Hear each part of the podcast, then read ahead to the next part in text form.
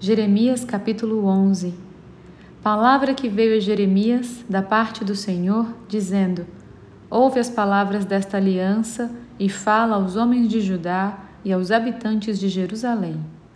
Dize-lhes: Assim diz o Senhor, o Deus de Israel: Maldito o homem que não atentar para as palavras desta aliança, que ordenei a vossos pais no dia em que os tirei da terra do Egito da fornalha de ferro, dizendo: Dai ouvidos à minha voz e fazei tudo segundo o que vos mando.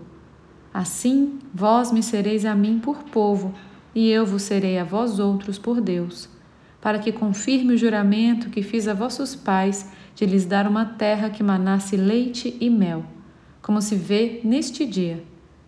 Então eu respondi e disse: Amém, ó Senhor. Tornou-me o Senhor.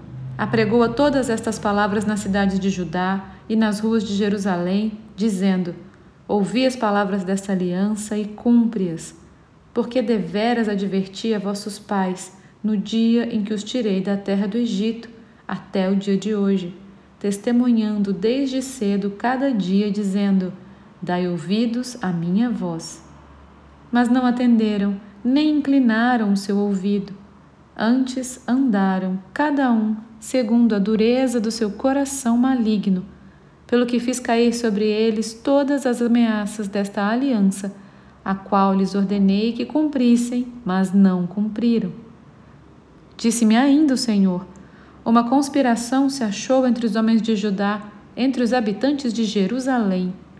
Tornaram as maldades de seus primeiros pais, que recusaram ouvir as minhas palavras andaram eles após outros deuses para o servir. A casa de Israel e a casa de Judá violaram a minha aliança que eu fizera com seus pais. Portanto, assim diz o Senhor: Eis que trarei mal sobre eles, de que não poderão escapar. Clamarão a mim, porém não os ouvirei. Então as cidades de Judá e os habitantes de Jerusalém irão aos deuses a quem eles queimaram incenso, e a eles clamarão. Porém, estes de nenhuma sorte os livrarão do tempo do seu mal. Porque, ó Judá, segundo o número das tuas cidades, são os teus deuses. Segundo o número das ruas de Jerusalém, levantaste altares para vergonhosa coisa, isto é, para queimares incenso a Baal. Tu, pois, não ores por este povo, nem levantes por ele clamor nem oração, porque não os ouvirei quando eles clamarem a mim por causa do seu mal. Que direito tem na minha casa a minha amada, ela que cometeu vilezas? Acaso, ó amada, votos e carnes sacrificadas poderão afastar de ti o mal?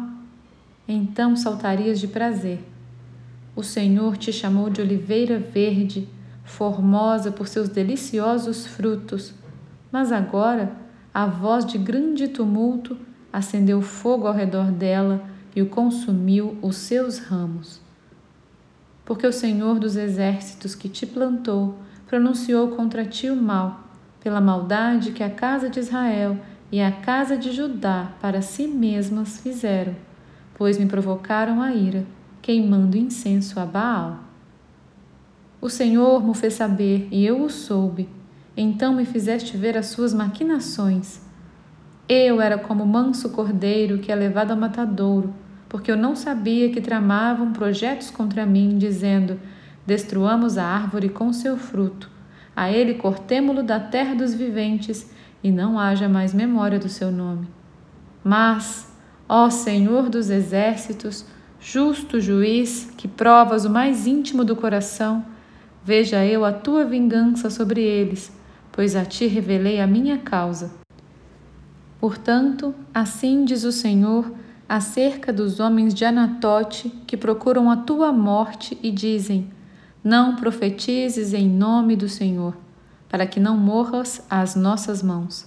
Sim, assim diz o Senhor dos Exércitos: Eis que eu os punirei, os jovens morrerão à espada, os seus filhos e as suas filhas morrerão de fome, e não haverá deles resto nenhum, porque farei vir o mal sobre os homens de Anatote no ano da sua punição.